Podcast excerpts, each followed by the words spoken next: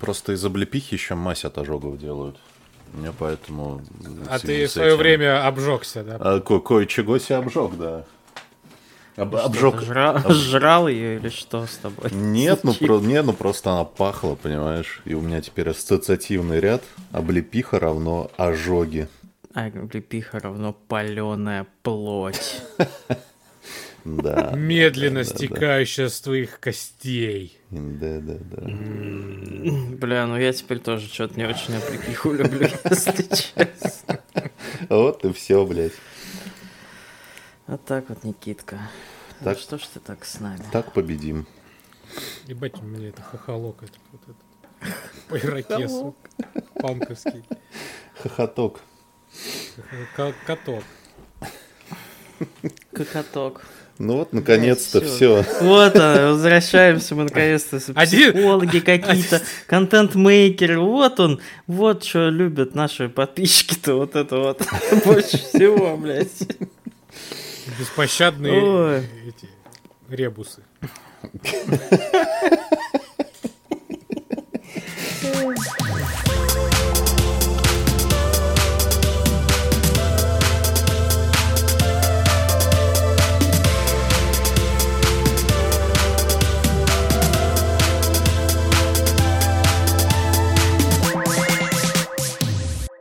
Всем привет, уважаемые слушатели. В эфире 88-й выпуск подкаста «Ход котами». 88. А как 88 в лото называется? Помнит кто-нибудь? Не знаю, как в лото называется, но 88 миль в час этот Делориан работал назад в будущем. Это, М? Вот. это, это крендельки, бублики, матрешки, снеговики. Красиво. А вот знаешь, как 89 будет? Ну-ка. Дедушкин сосед. О, надо... А надо в следующем 90? выпуске, значит, дедушку позвать какого А 90 дедушка. Дедушка. Ну, э, ну То есть вот сначала здорово. надо Здесь, сначала позвать соседа деда, с кем он будет. а потом дедушку. Здесь дедушка Никита. Я. Сосед дедушки Макс. Да. И кренделек. И кренделек Стас. Да, ура.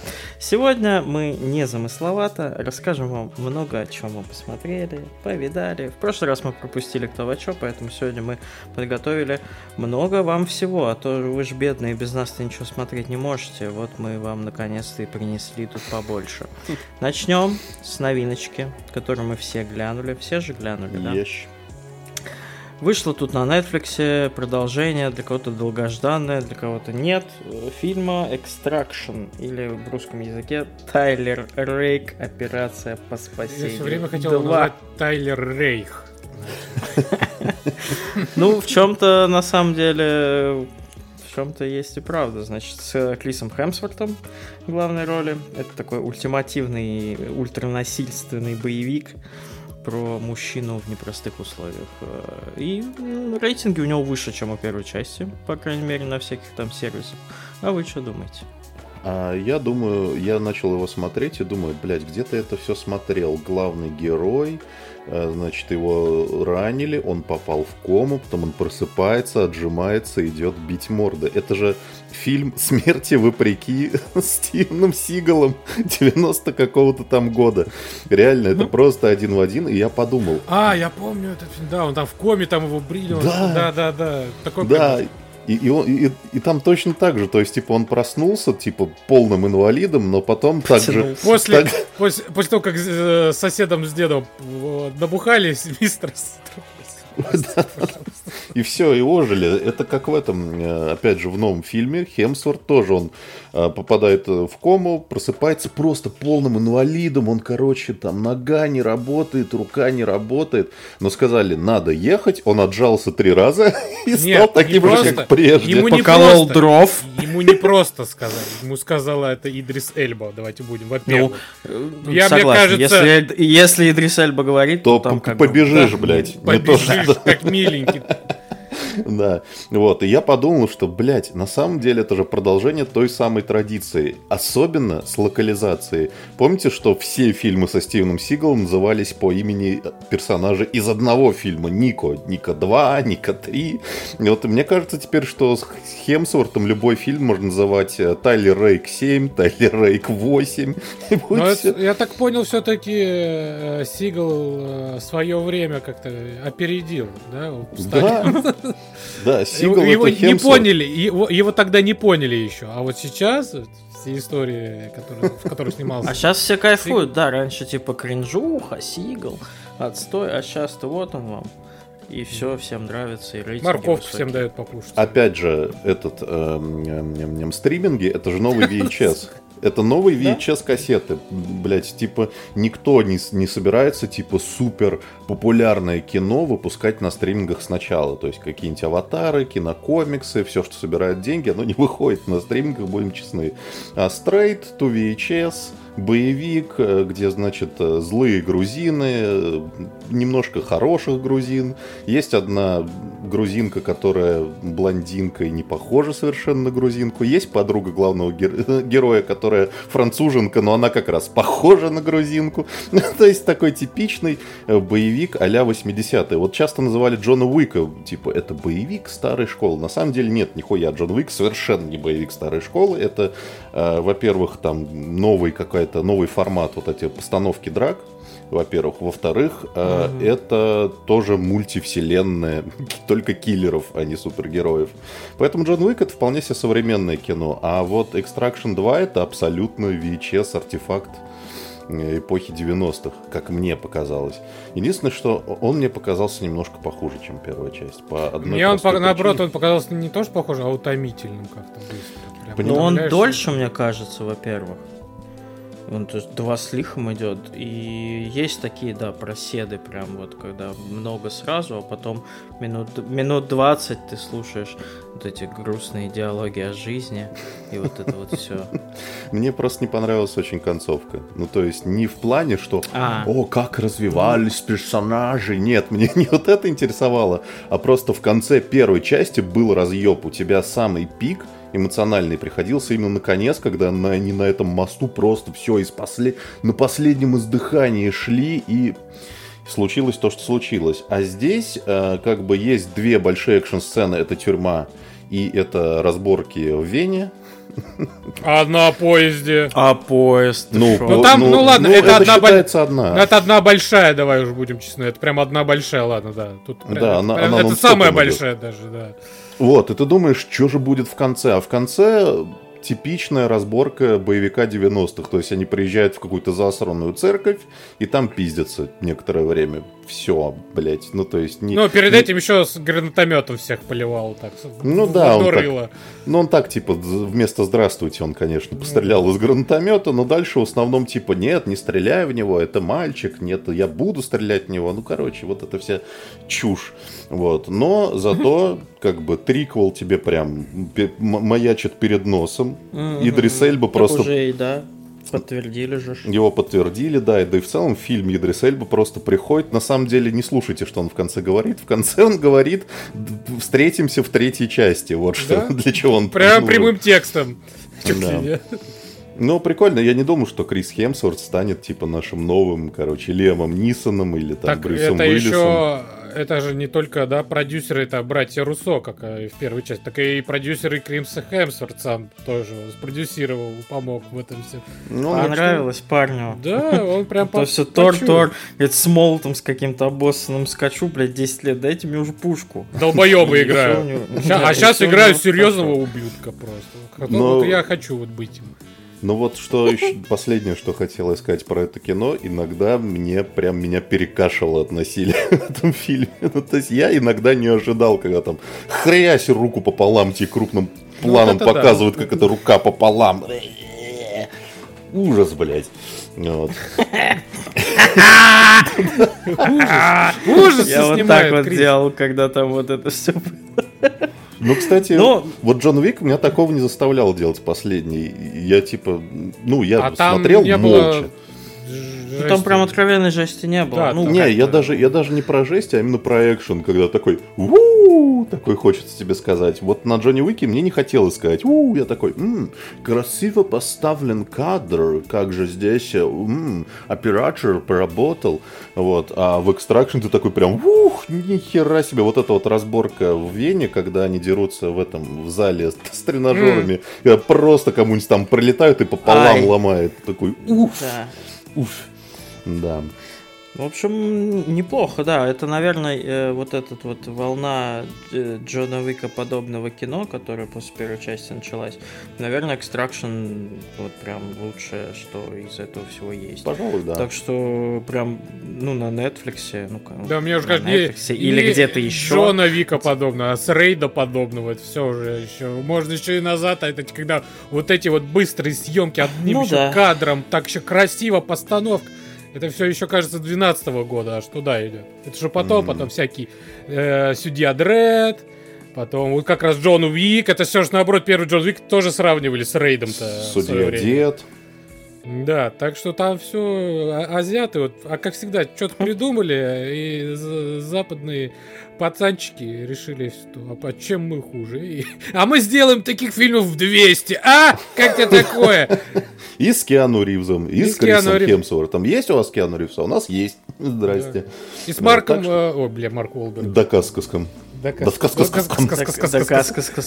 Короче, клево. Netflix молодцы. Карл Урбан. Фильмичок на червячок. Ну да, типичный боевичок. Что за хуйню я сказал? На вечерок. Да, типичный боевичок. Просто на рыбалку собрался сегодня. А еще подкаст какой-то записывать. Крючок на червячок. Фильмичок на червячок. Не чокаясь. Сука.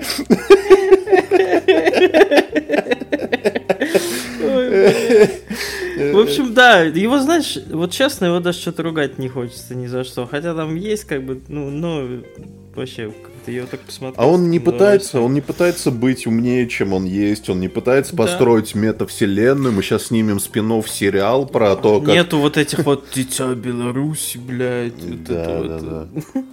Все там складно, как и надо. Да, ждем в переводе Гаврилова. Да, наверное.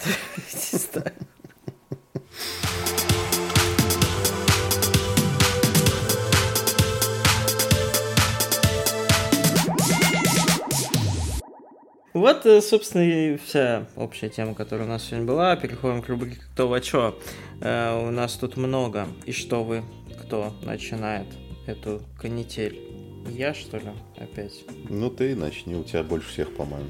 Да, ну, давайте, короче, так, э, разберемся с видеоиграми. Э, Амнезия Бункер вышла. Э, значит, вышла. Все критики дружно написали, что это самая страшная часть амнезии, заставляет испугаться. Очень все круто, много нового. В общем, все они вам нагло врут. Э, новая амнезия это та же самая амнезия. Единственное нововведение это стрельба из пистолета. И реализована она настолько отвратительно, что, если честно, даже и не хочется это нововведением называть. Но давайте по порядку. В чем соль? Как обычно, значит, э, все замешано на том, что главный герой теряет память. Тут вы играете за солдата времен э, первой, первой да, мировой, да, по-моему, да. Э, который, значит, попадает под какой-то там супер обстрел, э, француз, солдат французской армии, вот, значит, солдаты все прячутся в бункере, но тебя ранят как героя, и ты, собственно, через какое-то время просыпаешься в этом бункере, естественно, с амнезией, и лазишь по этому бункеру, пытаешься понять, что произошло с помощью, как обычно, записок, э, каких-то диалогов с умирающими твоими сотоварищами, и параллельно еще, конечно же, ты бегаешь от какой-то страшной ебаки и пытаешься вообще понять, что это за ебака и как она там оказалась. Все то же самое, один в один. Но тут я внезапно, э, спустя время, знаете, как бывает, э, не потеряешь, не поймешь. Вот я тут внезапно хочу вернуться к третьей части, и в прошлый раз я ее умеренно так поругивал, в этот раз я хочу ее защитить, потому что третья часть по сравнению с четвертой намного лучше. В третьей части Амнезия постаралась выйти из вот этого полуподвального хождения по одинаковым, блядь, кирпичным коридорам и показала тебе открытую локацию. Пусть и пустыня там была, но тем не менее дневной свет. Там был э, некий, как это, бастион, наверное, это можно назвать, со всякими там тоже коридорчиками, подвалами и так далее. Э, был какой-то параллельный мир, какой-то лавкрафтовский непонятный там полугигеровский, короче, чернуха какая-то. Здесь же разработчики опять возвращают нас вот в эти одинаковые, блядь, тоннели. Ты всю игру лазишь по однотипным одинаковым тоннелям. И единственное разнообразие в этой игре это прав... дверь справа и дверь слева, блядь. И это, ну, честно, ну, невозможно. Я не знаю, почему ее так хвалят. И почему там все считают, что дофига что-то нового, все хвалят какой-то супер-ультра искусственный интеллект, э, какие-то супер прям страшные скримеры.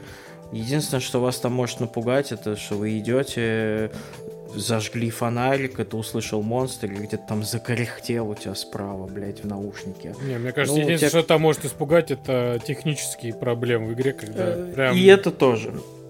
Да. И как бы ты, ну ты, если как бы это четвертая часть амнезии. То есть люди, которые в нее поиграют, наверное, ну, слышали о предыдущих или играли в них. И их вряд ли это уже испугает. Ну, типа, я уже, блядь, это четыре раза видел. Что нового? Поэтому э, как-то я не знаю, короче. Это прям... Э, мне кажется, она даже хуже, чем все остальные. И очень жаль, что очень талантливые чуваки, как их... Как их зовут, блядь? Чуваки. Чуваки. За чуваки. Очень тал... Да, очень талантливые за чуваки. Э, решили развивать не sci-fi свою составляющую в виде сомы, которая у них отлично получилась. Можно было сделать похуже, но там, по крайней мере, сюжет был интересный. А вот решили почему-то взять амнезию и сделать из нее какую-то непонятную франшизу. Короче, не надо даже время тратить. Таких хорроров в геймпассе штук 15, блядь, есть. Они все одинаковые, все однотипные. Ничего нового там нет. Два из десяти скучное говно. Все. Я поиграл я в нее минут 40. Я поиграл в нее минут 40, и мне больше всего в этой игре понравилось то, что ты проходишь пролог, когда ты, значит, бегаешь по вот этим траншеям, и до того, как ты попадаешь в бункер. И после того, как ты проходишь пролог, тебе, значит, экран темнеет, и тебе показывают надпись «Теперь вы всему научились, вы сами по себе, импровизируйте, адаптируйтесь, никаких подсказок» начинаешь играть, и тебе через секунду просто, чтобы открыть дверь, потяните вы на себя, блядь, геймпад. Я такой, сука, блядь, ну я же сам по себе, я же уже взрослый, почему так? Ненавижу это говно в играх. Да. Жестко, ребят. А, я хочу вам спросить такой вопрос. Ребята, а вот кто убил Блэкбери? Вот вы знаете вообще? Спанч Боб Скверпенс. Мне, мне, если честно, мне уже больше нечего ответить. Я предлагаю следующую тему. Давай, Нет, погоди. Ты ответил, все. Я думал, что ты не знаешь, но ты прям сразу сходу ответил. Даже я знаю, кто убийца. Это Спанч Боб. Никак... Все, мне уже не хочется. Я не могу Ну что там такое-то? Значит, э, фильм вышел под названием «Кто убил Блэкбери?». Это что-то наподобие псевдодокумент монументари такого э, картина про ну, про создание Блэкбери, жизнь и кончину. Угу. Э, снято э, снят фильм был в 22 году, кажется, ну, в 22-м начали съемки, в 23-м вышел. Э, снялись в нем э, канадские актер, потому что канад, это про канадское вообще канадский мобильник же BlackBerry. То угу. Вот, естественно, и, и режиссер... Я думал, что это британцы, если честно. Нет. No, no, no. Значит, э, режиссер, конечно же, канадский Мэтт Джонсон, он там снимал какие-то тоже на А24, кажется, вот такие вот фильмы, инди-фильмы свои, канадские. А, позвал Джея Барушеля, ну, он снимался в таких вот комедиях, тоже канадских по большей части. И Глена Хауртона, э, он может быть знаменит э, тем, что снимался в сериале «Филадельфия всегда солнечная». Вот одну из там главных ролей. И удивительно, что это два актера по плюс, плюс-минус такие комедийные по большей части. Но здесь это фильм-драма, она даже прям похожа на спортивную драму. Она вот там вот весь вот э, построена и снят так, как будто это прям вот... На азарте. На азарте. Ты такой думаешь, ебать, у них сейчас все получится. А что тут? А они находят этого, а тут, а, о, и все, и понеслось, и ты уже прям сидишь, болеешь, думаешь, да ну нафиг, сейчас у них все получится, потом фигакс, появляется Apple, и им просто таких лещей дает, что они все такие, что происходит? Ну, короче, это прям вот реально отличный, как, как тут написали, фильм доку-драма. Вот, прям так даже. Доки-доки-драма, так. Вот, э, классный, ну, я, честно, не знал, что, ну, я слышал про сам телефон BlackBerry, но как-то не понимал, почему он, типа, так популярен. Тут, конечно, плюс-минус там а, говорят почему, что они ввели впервые, что у них было круче, чем у других телефонов. Почему? Почти что там 500 или миллион э, пользователей прям э, брали этот телефон и ради чего и так далее и тому подобное. Ну и, естественно, показывают этот момент, когда появляется в 2004-2005 году появляется презентация Apple, и все, и все идет просто вот Говорят, что это как раз вот в последнее время это прям какая-то тенденция рассказывать уже теперь про недавние события, по большей части, да, вот такого. А почему-то, конечно, привели примеры к вот недавнему фильму Nike, угу. который мы смотрели, э, и про э, женщину, которая вот придумала этот Теранос, вот это, не знаю, Помнишь, помнишь? А, которая мошенница. Мошенница, да, которую да, придумала, да, что сериал, можно... сериал есть. И угу. вот как раз, да, вот этот новый сериал вышел. И папа, да, женщина, которая вот по капле крови сказала, да, что да, можно да. вообще все обнаружить, все ваши болезни, все и заранее предотвратить. И да, очень дико советую. Прикольно, хороший, прям вечером Я посмотреть. Люблю такое дерьмо. Да, прям отлично. Актеры прям мое почтение, вот реально. Особенно вот, который играл в Филадельфии все спокойно. Ой, всегда солнечно. Все спокойно, Филадельфия прям мое почтение. Он прям, он прям играет на такую богатую, наглую, ну не богатую, а он типа менеджер, мр, вот мразь-менеджер, который думает только о деньгах, о прибыль. Он не понимает вообще, как все это работает, но он настолько хитро выебан, что он может до любых просто компаний сказать, ребят, я знаю, что вам нужно.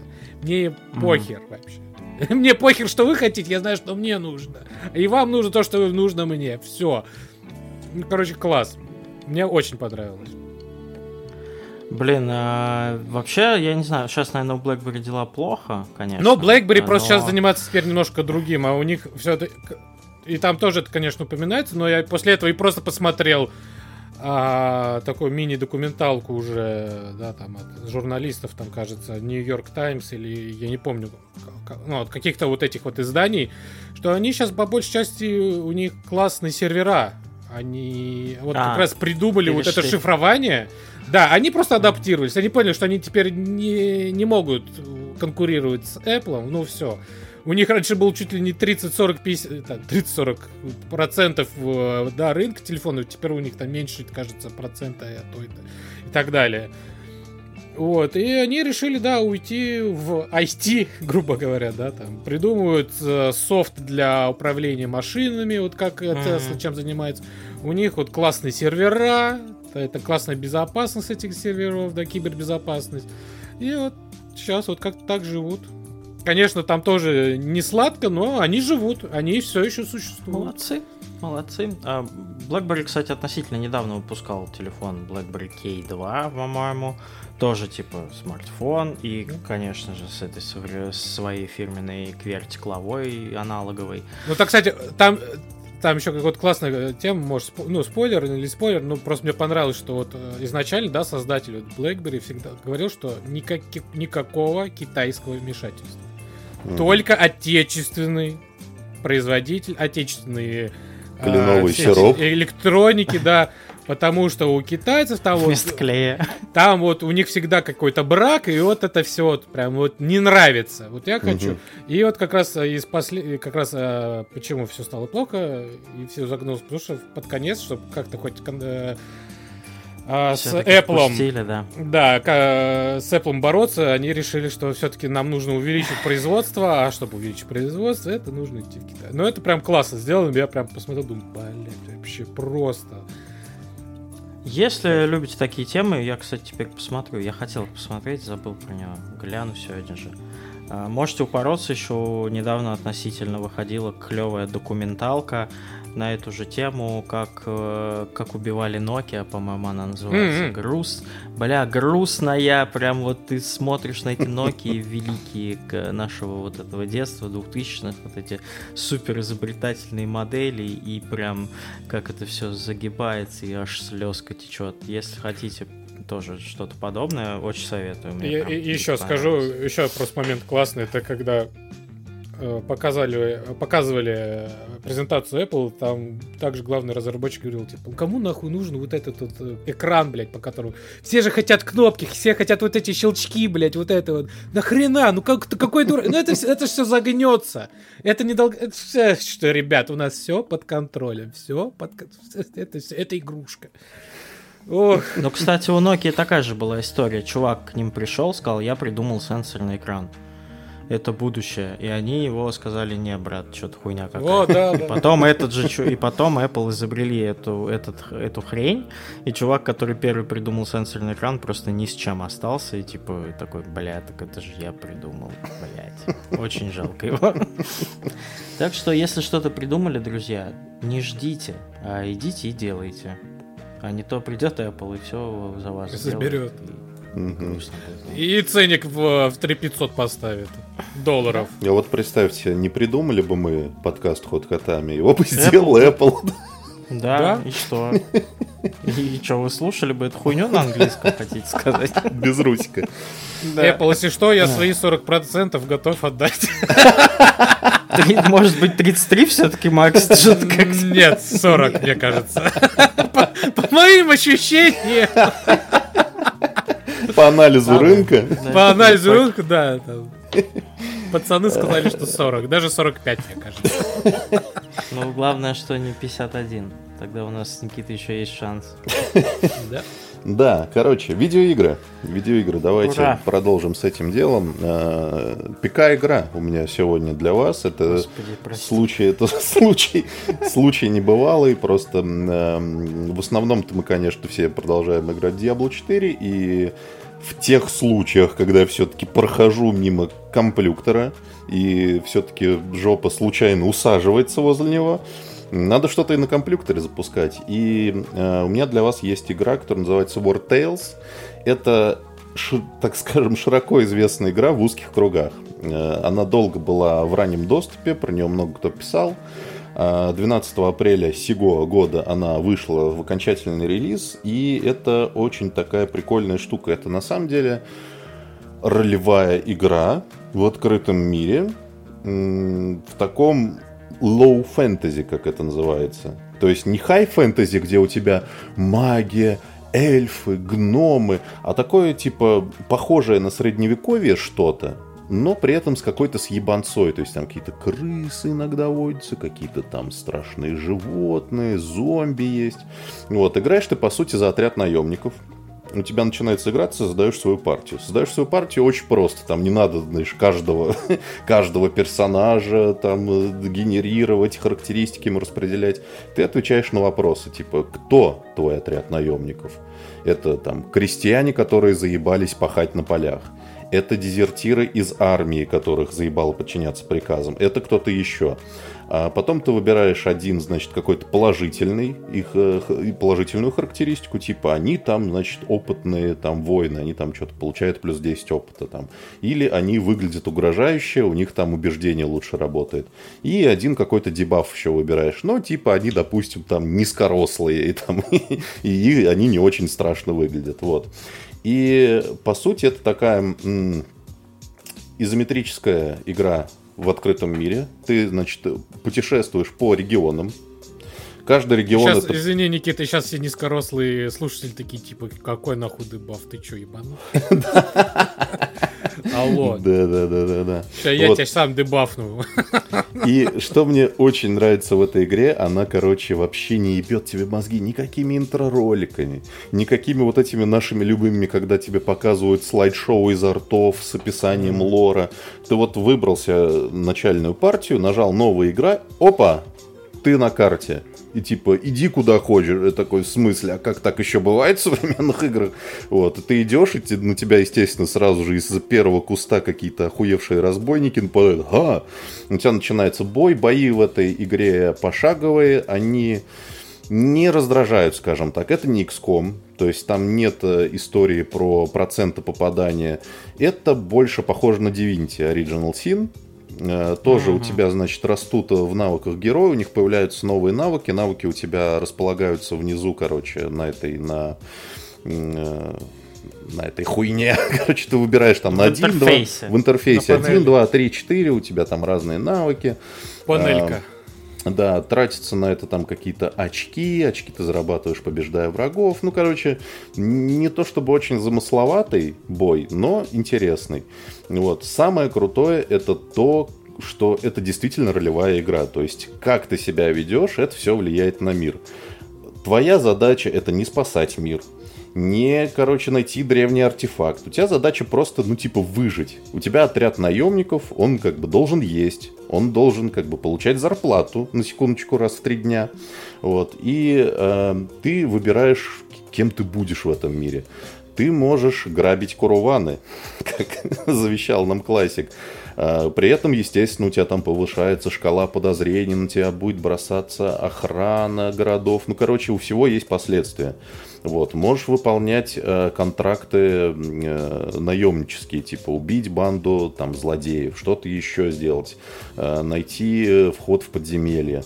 Вот. А, опять же, очень много каких-то элементов э, выживача, но он не раздражающий, короче. То есть герои должны жрать.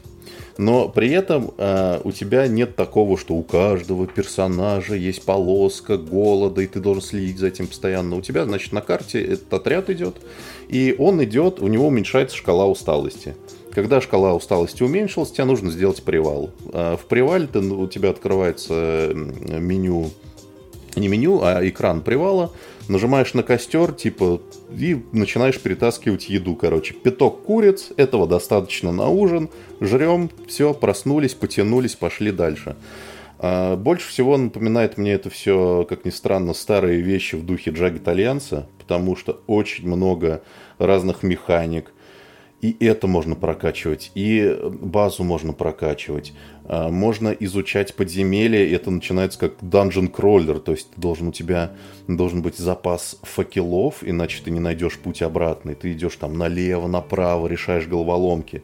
Есть футбол в игре, на секундочку, пошаговый, так. пошаговый американский футбол, типа а-ля регби.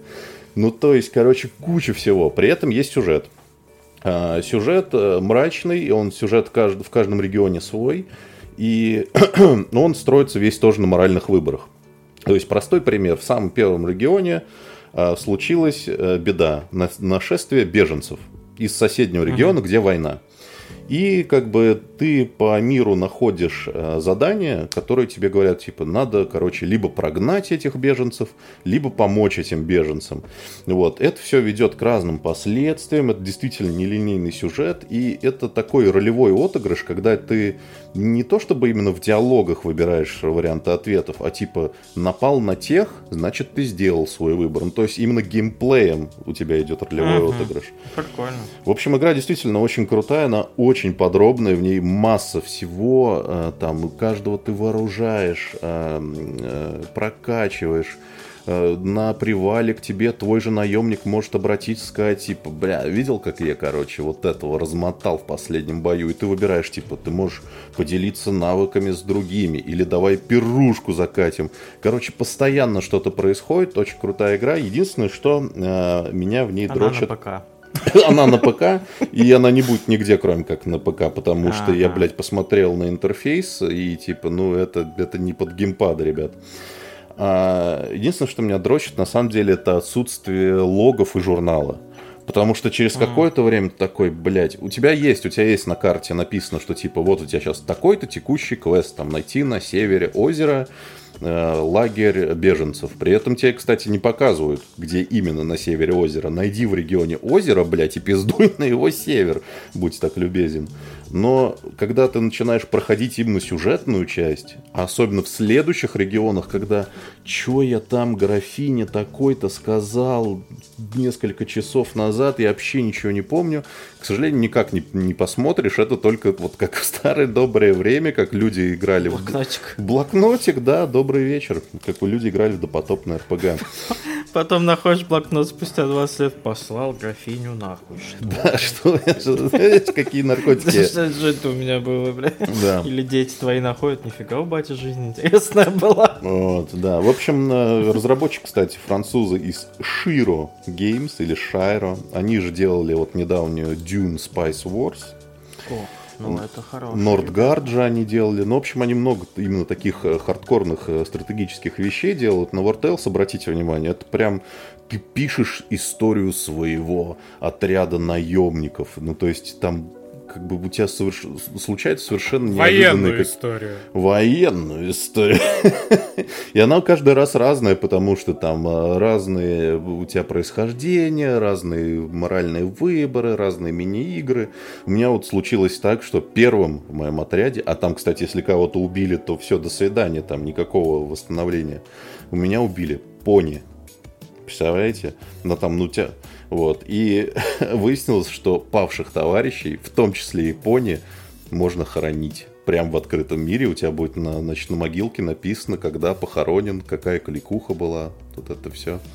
В общем, очень затягивающая игра, но, к сожалению, ПК, да. Вот я поймал себя на том, что я, я уже, короче, в том возрасте, что мне тяжеловато сидеть 12 часов за монитором и, значит, вот, вот этим вот всем заниматься. Хочется лежать 12 часов да, за монитором. Да, да, да, да.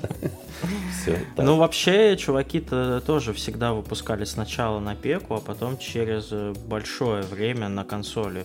Нордград, он очень долго был только на ПК, и потом вышел на Switch там через какие-то очень долго. Может быть, и mm-hmm. это наберется. Ну, может быть.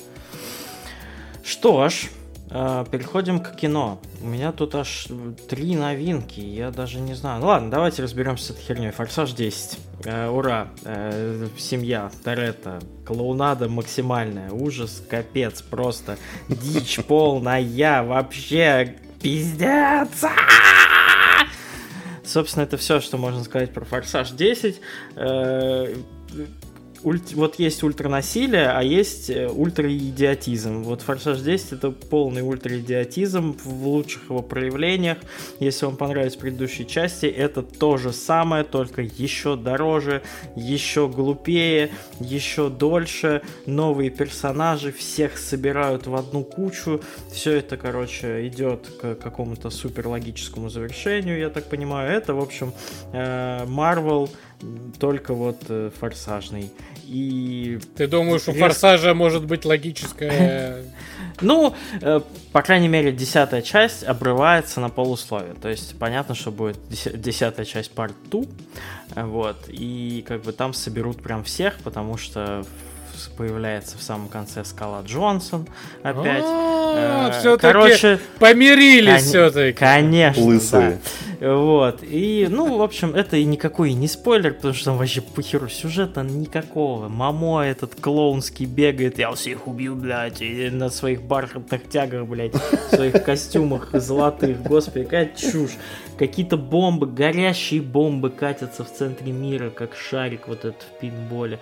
Вот, и, ребят, если вы просто хотите, чтобы у вас мозг превратился в жижу за два часа, посмотреть на красивую графику, посмотреть, как взрывают просто сотни машин, которые стоят дороже, чем вы за всю свою жизнь зарабатываете денег, это вот все тот же идиотский форсаж последних лет. Все, больше про него добавить нечего. Э, наслаждение, визуальное наслаждение и просто отключение мозга на уровень ICQ, блядь.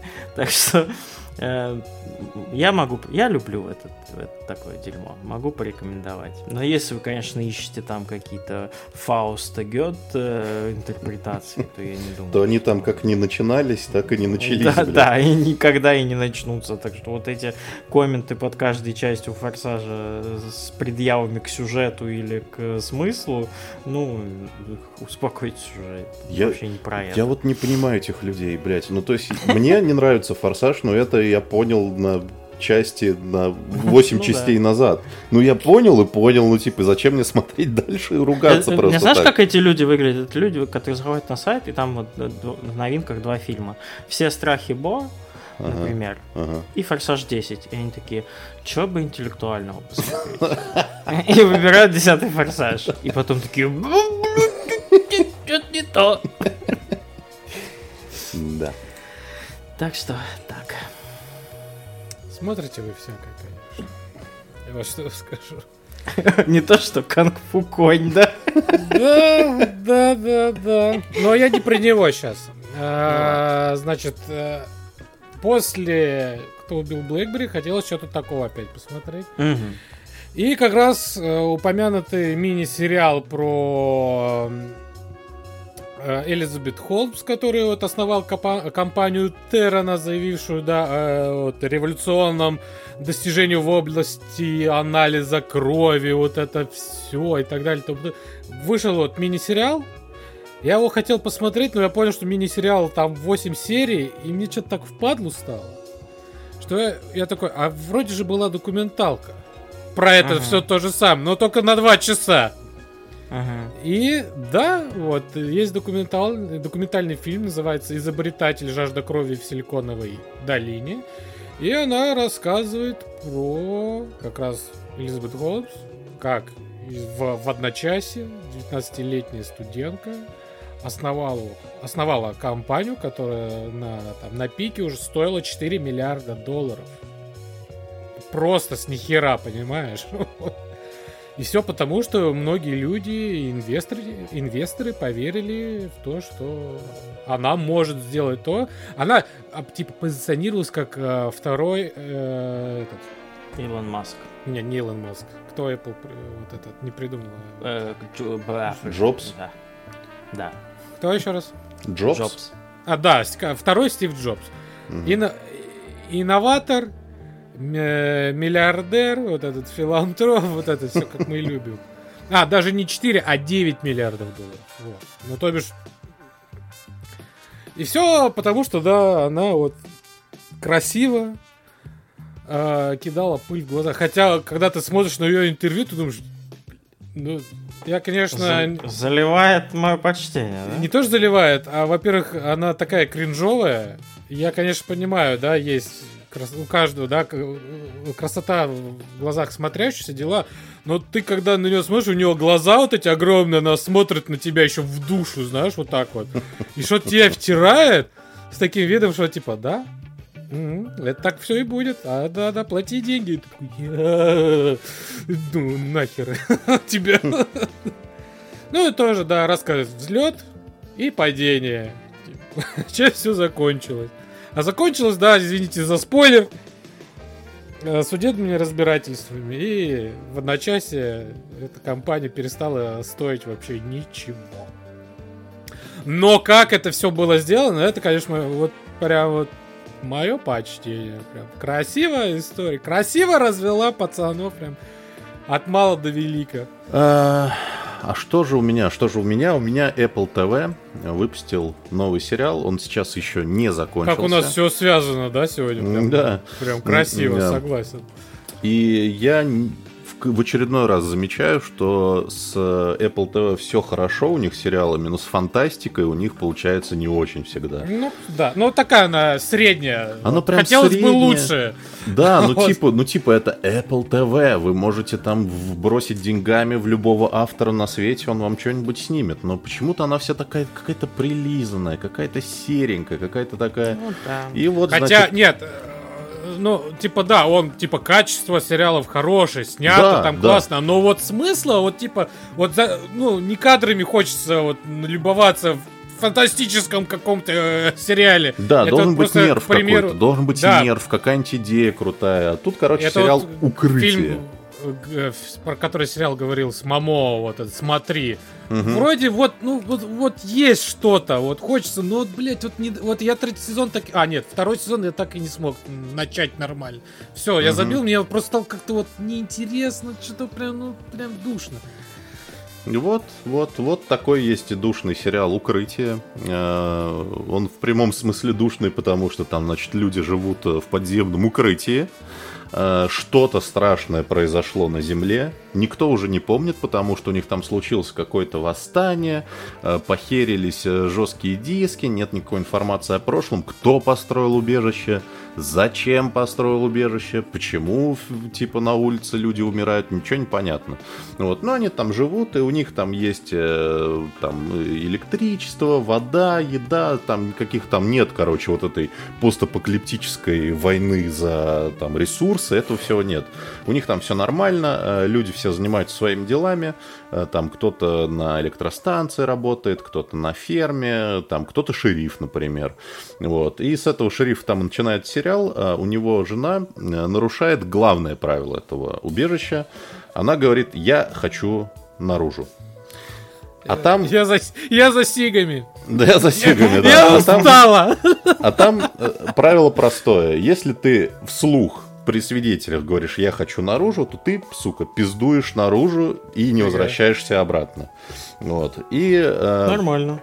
Вот, и там начинается вот эта история о том, что что-то она, видимо, узнала о том, что наружу, раз она запросилась. Э, Причем она от мужа ушла, муж у нее там этот шериф, и он так, типа, как же, я же за закон, а ты, ну ты не понимаешь, там наружу, там на самом деле. И ты думаешь, ну вот вроде бы здорово, вот это вот как раз фантастика такая немножко олдскульная, но все Fallout нас... чем-то прям как-то ну, напоминает. Оно все напоминает, оно напоминает сразу все на свете, блядь, и это самая главная проблема. Ты такой просто смотришь такой, ну да, наверное, руководство убежища вам врет по поводу того, что они не знают, что снаружи. Конечно, оно врет. А снаружи не то, что все думают, конечно, не все, что не, не то, что все думают. А, вот этот вот а, персонаж, Тим Робинс его играет, который руководит местным IT, он выглядит как злодей. Наверное, он злодей. Конечно, он, мать твою, злодей. И ты, блядь, все наугад знаешь в этом сериале. И это самое поганое. Ты просто знаешь все. А, поставлено красиво, само убежище сделано здорово э, скучно, невыносимо. Есть ровно один момент, когда вдруг всплеск интереса проявляется. Это третья серия. Э, значит, э, там главную роль вообще играет Ребекка Фергюсон. Хорошая. И она должна стать, э, вот ввиду всяких интриг, она должна стать шерифом. Но вообще она типа не имеет к этому, к правоохранительным органам никакого отношения. Она работает техником на местной электростанции. Вот. И она говорит, да, хорошо, я стану шерифом, но мне сначала надо провести капитальный ремонт нашей электростанции, потому что иначе мы все, блядь, умрем. Ну, типа, мы останемся без света, это все конец. А, а нюанс в том, что они же там живут очень давно, сменились поколения, и они даже толком не знают, как эта электростанция работает. Вот. Но они должны ее починить. И вот это убер крутая серия, когда они должны типа остановить э, работу электростанции на несколько часов, а там так получается, что э, снизу откуда-то, причем тоже они не знают откуда, подается горячий пар. И типа этот пар они могут остановить только на какое-то небольшое время, потому что потом он прорвется нахуй, все затопится, будет пиздец.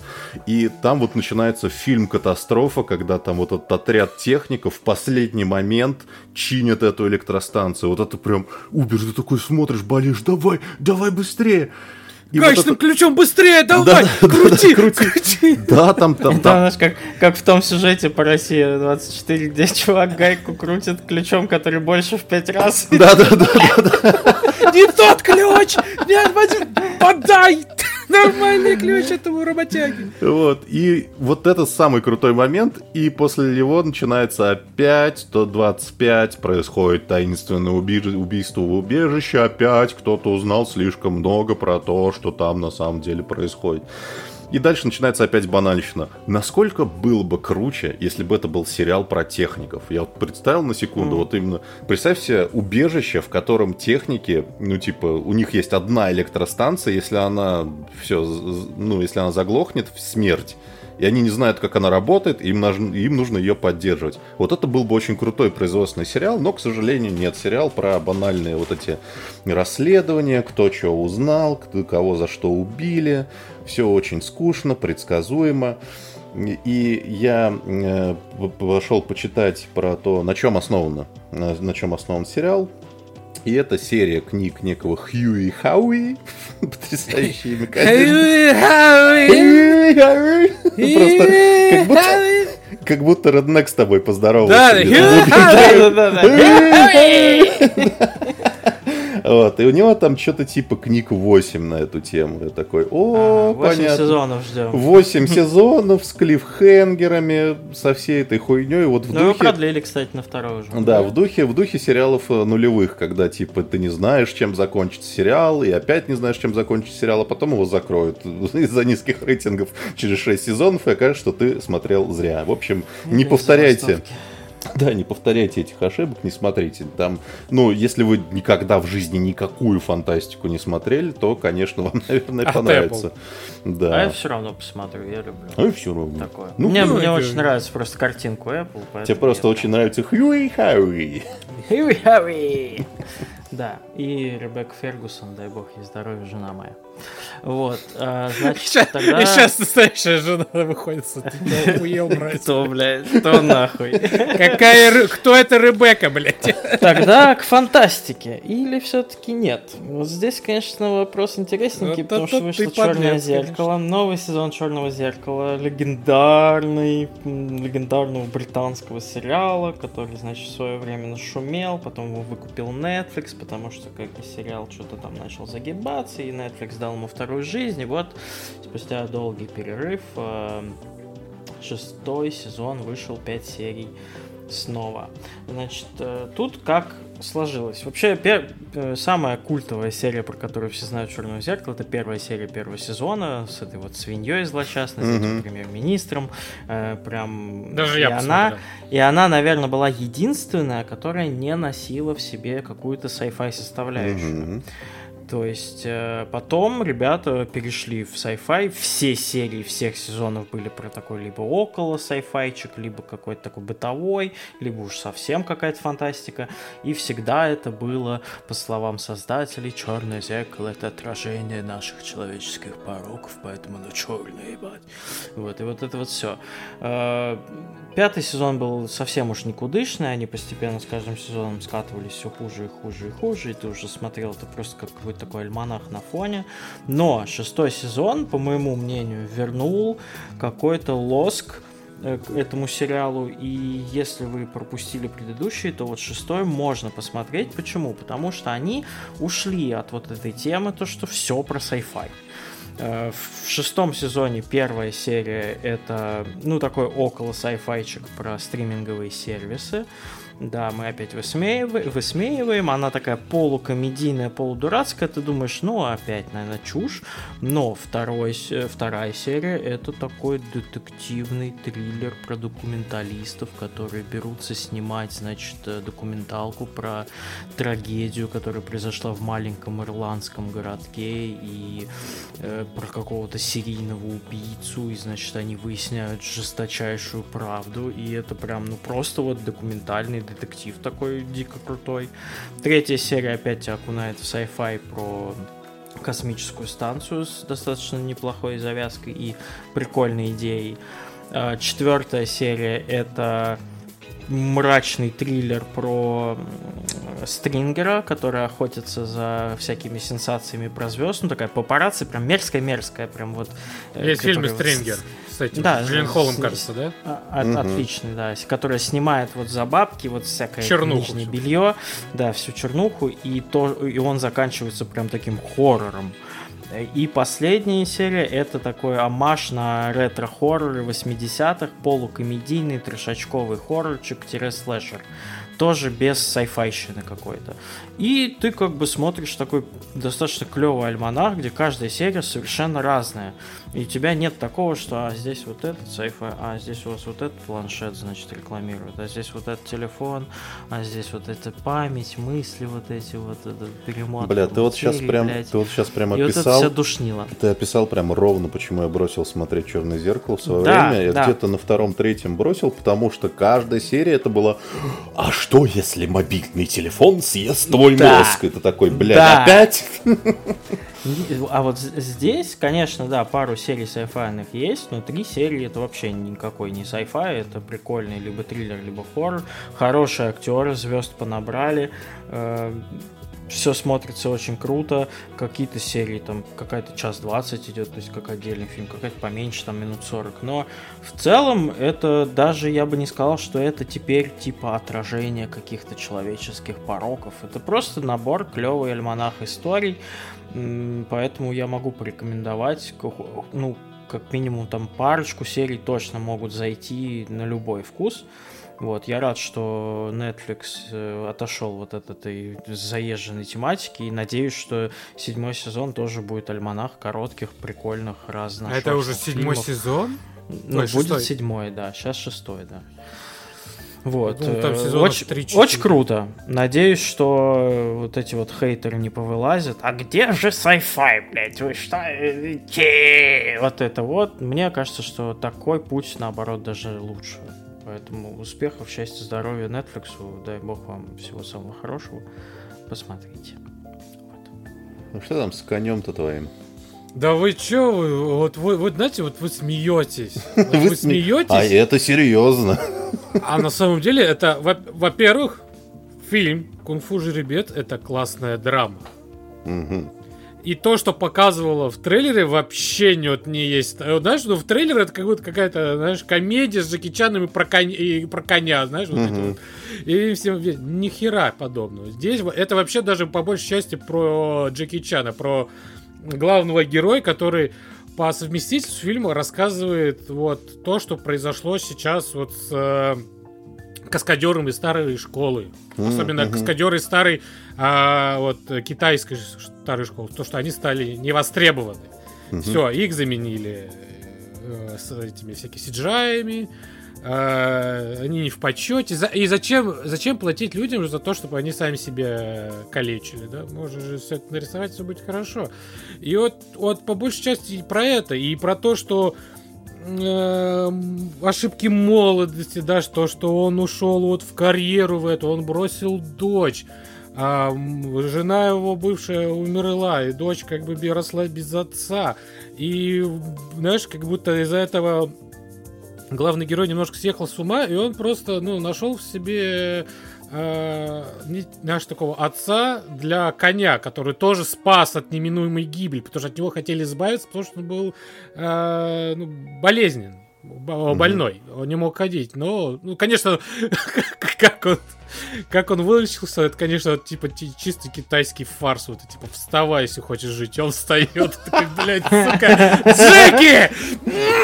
Какой ты, ты прям одним словом заставил коня встать. Вот, но, конечно, драма, драма вот китайская, это вот это своеобразный, да, стиль. Ну, там, это не типично драма, да, вот, европейская, да, американская. Там все равно немножко по-другому фильм как-то смотрится. И по-другому как-то ощущается. И ну, из-за этого может показаться, что фильм какой-то глупый даже. Хотя он может и глупый, не то, что, ну, не в плане того, что глупый там, да, э, да, с диалогами. Ну, во-первых, потому что так и, во-первых, перевели, а у нас любят там, да, вот целую китайскую мудрость в одно предложение сказать, как дела, блядь. А там он целую там, том какого-то Жань Троецарствия. Троецарствия рассказал, и все пошло по пизде. Но в принципе, в принципе, фильм э, вот оказался вот реально не тем, чем казалось изначально. Это прям хороший. Я, наверное, раза четыре сплакнул. Mm-hmm. Просто прям на такие темы иногда там, да, что хоть и скользь, хоть это все и поверхностно, но, блин, вот прям, когда это прям упоминает, прям рассказывает, и там вот есть классная сцена, где дочь, ну, типа, узнает, типа, насколько был велик его отец, что он на самом деле mm-hmm. был легендарным а, мастером а, боевых искусств и актером, да, и там показывают все кадры из старых фильмов с Джеки Чаном. Прям mm. все вот эти легендарнейшие его роли. И она, когда смотрит, что если вы помните, да, во всех фильмах там были э, блуперы, да, вот так называемые. Да, да, да, да, да, да. Сцены после титров, где он получал серьезные там травмы. И как раз вот эти все, ну, большую часть сцен, где он получал травмы, показывают как раз, вот она смотрит на них, и она плачет. И он Ох, рядом мать. стоит и плачет. Ты сидишь, плачешь, думаешь, блядь, Конь плачет. Конь, конь по пизде пошел. Он снова лег. Короче, все. И ты сидишь, думаешь, блядь, вот это классно, вот так показали вообще, знаешь, вот этот момент. И ты просто думаешь, ну блин, ну это классно. Действительно, это как будто автобиографический фильм. Ну, mm-hmm. такой, знаешь, не прямо вот про Джеки, но там прям вот... такой. Да, это просто, это, знаешь, это такой собирательный оз... о... образ всех вот этих каскадеров, угу. которые, ну, честно, ну, у них большинства, да, не, не очень хорошая жизнь, да. Я когда-то рассказывал про документалку, про мастеров боевых искусств. Э, сейчас даже... Я прям буквально недавно, сейчас одну секунду скидывал знакомому. Потому что он мне, кстати, посоветовал посмотреть все-таки Говорит, кунг-фу конь вообще хороший. такой, в смысле, блядь? Он же по пизде пошел. А, каскадеры кунг-фу, так и называется. Вот я рассказывал, кажется, в прошлом году. Да, да, да, да.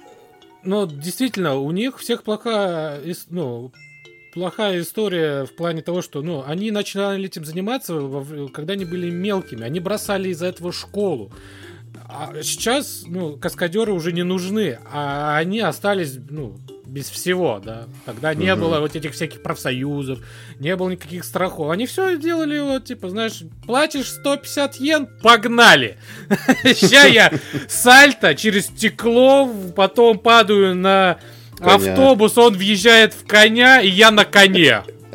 Вот после вот этого, понимаешь? А конь горит еще. А конь горит без ног, и он бежит еще. То бишь, за 150 йен, ну, да, у многих, естественно, травмы, которые, ну, уже, ну, они не лечатся. Или их нужно было лечить, но их не лечили, потому что карьера, все дела. И это такое вот дань уважения, по-своему, да. Так что, на самом деле, классный фильм. Очень хороший, я бы сказал. Глубокие На... китайские метафоры. Вот ну, можно и так сказать. Прикольно. И там прям даже видно, что, ну, в плане графики, там, конечно, все отвратительно, да, скажем. Когда он там вместе с конем пытается там перепрыгнуть, там прям видишь, это это вот это, это, это, это ужасно даже. Это даже не уровень двухтысячных, мне кажется, когда вот, блин, это, короче, надо видеть, во-первых, этот китайский э, CGI монтаж, мое почтение, просмотришь, блядь, не надо, может, не нужно, может, хотя бы просто вот реально слайдами, вот, артами показал, мне было нормально, чем то, что вы показали здесь. Но, да, он оставил а, прямо вот классные э, эмоции и после вкусия, прям, если хочется его посоветовать, потому что на самом деле классный фильм. Неплохо. А, ну он, он еще есть на кинопоиске, кстати. Угу. Так что. Если а есть, помните, извини, что на это... кинопоиске есть э, субтитры или только дубляж? Хочешь на, кита... на Ты в дубляже смотрел? Ты на китайском Ну, я в дубляже смотрел. Но сейчас вот прям... Ну, там даже... же мудрость... Не, просто субтитры иногда переводят лучше, чем дубляж. Поэтому, ну, как бы... Ну, если вдруг. Ну... Не всегда. Э, ну, да. Субтитры русские включить. Сейчас, я просто даже включил сам фильм. Да, есть субтитры русские. Кайф. Но нельзя, а, но нету аудио. Китайский есть аудио русское. Поэтому тебе придется слушать и читать. Ну ладно. Ты настолько тупой, что еще... Если ты не понимаешь, что он несет, Что ничего не говорят, бля. Да. Э, ладно, Netflix. Э, у нас наш старый австрийский штрудель Арнольд Шварценеггер прописался на Netflix э, как известно, надолго, потому что вот сейчас как раз ночью прошла вот эта вот э, презентация Netflix To Doom, где анонсировали, что Фубар, э, дай бог ему здоровья, продлен на второй сезон. Это, конечно, новость печальная. Но заодно вышла трехсерийная документалка про жизнь Арнольда Шварценеггера. И э, с одной стороны, как будто бы мы и так все знаем, но с другой стороны, э, все-таки э, важен еще сам антураж потому что сделана документалка очень красиво, и она сделана не в формате людей, которые рассказывают, какой же, какой же великий человек. Я а... вот ненавижу такие знаешь, когда он, он просто был супер э, и под водочку, и просто так. Вот. А это все-таки больше автобиографичная документалка. Поэтому сам Шварценеггер говорит, я такой великий. И ты ему веришь, потому что дед, дед имеет на это право. Вот. Она очень прикольно структурирована. Там три серии, и это фактически три его разные жизни. Это э, спорт, бодибилдерство, э, актерство и политика. Вот. Mm. И э, супер глубоко оно не погружается, если вы хотите, там, не знаю, что вы там во второй серии вам показали про каждый фильм, как снимался каждое кино. Нет, это скорее такая автобиография, разбитая на три части. И самое странное, что больше всего мне понравилось и вызвало интерес именно третья часть, потому что я никогда особо не вникал в его губернаторство. Типа, ну, ну, ну стал и стал, блядь, типа, чё, чё, кем он только не был.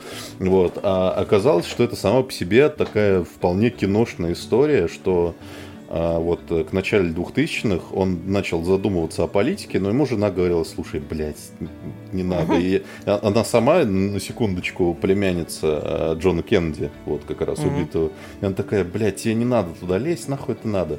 Вот. Но там вот просто начало все складываться, потому что а, нынешний губернатор тогдашней Калифорнии, он очень плохо справлялся со своими обязанностями, его снимали с должности. И значит, что сейчас те, кто сейчас будут претендовать на эту должность, э, им нужно будет не годами наращивать э, политическую кампанию, а типа быстро за два месяца сообразить. И сам Арнольд не знал, типа, будет, будет он заниматься этим или нет. И он приходит на Late Night Show, и ему перед этим жена сказала, что типа, ну, короче, решай сам, я тебе прям вот, запи- вот тебе записка, вот что я скажу, если ты согласишься, вот если откажешься. И он, не зная, сам, реш... ну, не приняв решение, приходит на это late night шоу, его спрашивают, ну, все об этом говорят, давайте и мы вас спросим, собираетесь ли вы баллотироваться? Он такой, да, я собираюсь. Все такие, начинают. А у него жена такая, да-да-да. У него при этом ни команды, ни плана, ни представления о политике вообще. Во-во, и же такая, блядь. Блядь, ни хрена нету, и он выигрывает, блядь. Вы можете представить масштаб нахуй этого человека? Вот. Э, в целом очень круто сделана вся, все, все части документалки. Там есть и архивные кадры, э, есть небольшое количество интервью с другими людьми. То есть там это все не превращается в шоу говорящих голов. А, и оно не только комплементарное, потому что достаточно честно говорят про вот это вот его э, про его незаконно рожденного сына, про его mm-hmm. развод, и он сам честно про это говорит, что типа да, я обосрался. Когда человек такого масштаба честно признает, я обосрался, такой, ну, в целом уважаемо. Вот. На самом деле очень люблю просто самого Шварценеггера, сама фигура, это, ну, типа, чувак просто на секундочку, все такие, как же он мог позволить себе измену, интрижку? Вот представьте себе на секундочку, вы, блядь, чувак из Австрии, нахуй, из ебаной деревни, который сначала там выиграл миллиард титулов мистера Вселенная, потом нахуй стал самым высокооплачиваемым актером, потом стал губернатором еще, блядь, Калифорнии. Еще у вас, терминатором. Так, у вас немножечко, конечно, к жизни иное будет отношение. Ну, то есть вы можете себе кое-какие вещи позволить, которые обычный человек себе позволить не может. Вот. Э, в целом ничего сверхординарного, но было очень приятно просто посмотреть на деда. Его показывают, как он сейчас еще на, на этой ферме своей живет. Если вы не знали, у него там, короче, пони, куры, блядь, лошади. Он там говорит, я встаю каждое Хорошо. утро, убираю говно за ними. Представляете, человек там получает по 50 лямов за роль, он говно убирает за поняшками. Блин, Ничего. я помню ролики, где он на танке яичницу жарил. Да, да. да. Было время. Самое, конечно, кайфовое это то, что э, я вот там, где я смотрел, не успели добавить субтитры на третью серию, но мне было настолько интересно, что я ее все равно посмотрел.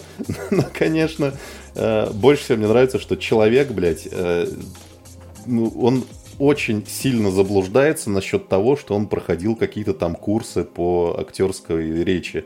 Потому что как был у него акцент, блядь, так он и остался. И есть просто сцена, где он едет, короче, на каком-то джипе, и у него берут интервью, у него сигара в зубах. И еще, и, то есть, и акцент, и сигара в зубах. Это такой, ну, в целом ничего, я, я послушаю.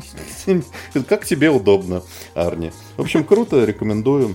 Хороший дед, посмотрите. Блин, я еще вспомнил, я раньше, когда интернет только у меня появился, был такой канал в Америке, Mad TV назывался, тоже типа, mm-hmm. типа как Saturday Night, вот типа вот эти вот нескончаемый поток юмора, и там было просто великолепная э, пародия на Шварценеггера, где э, там типа такая серия, где он играет Терминатора, но у него есть клоун Бэйби, знаешь, вот. Ты думаешь, такая чушь. Ну, как, ну, чувак так классно рыл, типа, I'm a clone baby, who are you? I don't know.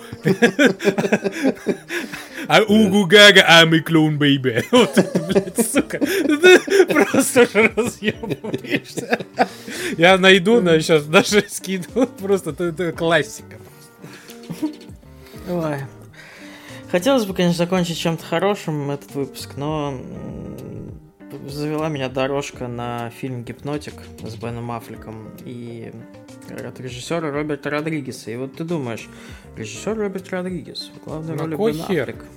Фильм называется «Гипнотик», и ты думаешь, блин, ну, звучит-то как э, неплохое времяпрепровождение, но что-то с этим фильмом как-то все пошло, наверное, не так с момента его вообще задумки, потому что сценарий-то был написан еще в 2002 году Родригесом. И вот он долго-долго, видимо, собирался с мужеством, чтобы его снять. 65 миллионов долларов бюджет, ну, неплохой бюджет для такого, так, так скажу. Ну, неплохой бюджет, который собрал в США 4,5 миллиона. Вот. И Почему? Э, потому что, знаете, вот иногда смотришь фильм, и вроде бы есть сюжет, вроде бы операторы, там, актеры хорошие, режиссер хороший. Но вот ты смотришь, и у тебя ощущение, как будто бы вот всем этим людям на этот фильм изначально было похуй. Вот никто как будто бы не старается вообще. Вот просто им дали денег, сказали, скажи вот эти фразы, мы тебя снимем на камеру в этот момент и иди домой. И вот весь этот фильм у тебя это ощущение не пропадает, потому что Бен Аффлек вообще не играет. Вот ему все равно. Вот он что-то ходит, я грустный детектив. Играет он грустного детектива, у которого похитили дочь маленькую. Грустную? И, ну, преступника нашли, но дочку так и не нашли. Вот. И э, он, естественно, закапывается в работу, его мучают там всякие вот эти вот э, травматические синдромы, он ходит к психологу, Травмат его мучает. который там, да, в, в поли... в, к полицейскому психологу, а, вот. И параллельно с этим происходит серия ограблений банков. Но ограбления странные, потому что деньги не воруют, а крадут всегда какую-то одну ячейку в банке и, значит, э, поступает грустную ячейку, да, поступает очередная наводка на то, что готовится ограбление. Бен Аффлек, конечно же, туда приезжает, опережает грабителей, э, приходит в эту ячейку, приходит в это хранилище, достает эту ячейку, смотрит в нее, а там фотография его дочки. Mm-hmm. С каким-то именем. И, значит, он такой, так, нахуй, это что такое? Тут, конечно, приходят грабители, его там как-то вырубают, отбирают эту ячейку, и среди вот этих всех грабителей ходит какой-то очень странный мрачный дядя, который подходит к людям, говорит, «Э, ты вот это сейчас сделаешь, щелкает пальчиками, и люди как бы под гипнозом каким-то там это все начинают делать. И ты в целом такой, блин, замут неплохой, и, и как бы интересно. И оно действительно интересно, но это какой-то такой случай, когда вот реально интересный сценарий как-то, ну, очень бестолково сняли. Вот, ну вот... Исполнение грустное. Да, вот, ну, прям категория какая-то Б с минусом. Типа вот, вот вообще вот и, и, и так, и, и вроде ему полтора часа всего идет, и, и вроде все нормально, должно быть хорошо, но плохо. Но вот сценарий, наверное, это единственное, что там хорошее в этом фильме, конечно. И если вам интересно, если бы, возможно, его сняли в 2002, когда Роберт Родригес его придумал, это было бы какая-нибудь новая готика там, и когда там вот эти все триллеры прикольные выходили в 2000-х. Вероятно, фильм просто устарел морально, потому что это какая-то смесь начала, э, каких-то боевиков, каких, каких-то, да, вот этих триллеров про гипноз, которых тоже там энное количество уже вышло. И как бы свежо оно не смотрится, и исполнено оно херово, несмотря на большой бюджет. Но все равно какое-то удовольствие я от него получил. Концовка неожиданная достаточно, твист хороший, можно глянуть. Но что мне еще нравится, это то, что Роберт Родригес во все свои фильмы пихает своего сына, композитора Рэббела, Рэббела Родригеса. Вот, и здесь, конечно, Рэббл Родригес тоже поработал над этим фильмом. Вы вообще, кстати, знали, как зовут детей Роберта Родригеса? Нет. Рэббл Доллар. Рэббл Родригес, Рокет Родригес, Рейсер Родригес и Роуг Родригес. Это, это, это что за класс в Диабло? Варвар Родригес. Просто, просто угорел, чувак, мне кажется, по, по максимуму. Как тебя зовут? Меня зовут э, Рейсер. Вот. Рейсер, Блейзер. И свитер. И виноградный день. Приемный. Родригес. Так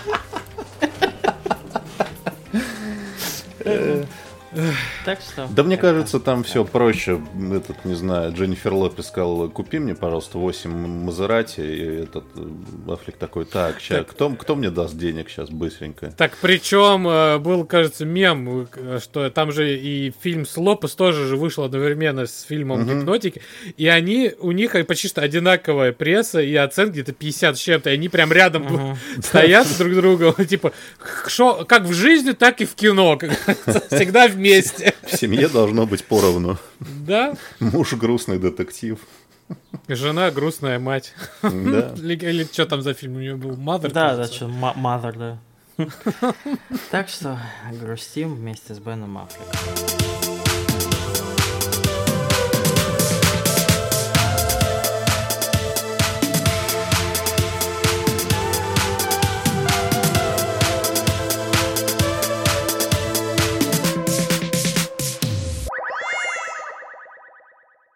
Да, да, в семье Родригесов тоже все поровну. Не без веселья. Муж, муж рейсер. Муж долбоеб. Горе в семье. Реально. Рэп, сопротивленец, гонщик, ракета и роук. Как переводится? Разбойник. Разбойник. Вообще похож, как будто, знаешь, собак называл. Да. Разбойник к ноге. Бобик, еще пятый сын. Вот, вот, блин, надо прожить жизнь так, чтобы твоих детей так звали, я считаю. Иначе зачем это все вообще? А как интересно, жена его реагирует на все это? Какая? Чья? Мне кажется, и Родригеса? Ну да, да. Да. Ужасный человек, конечно.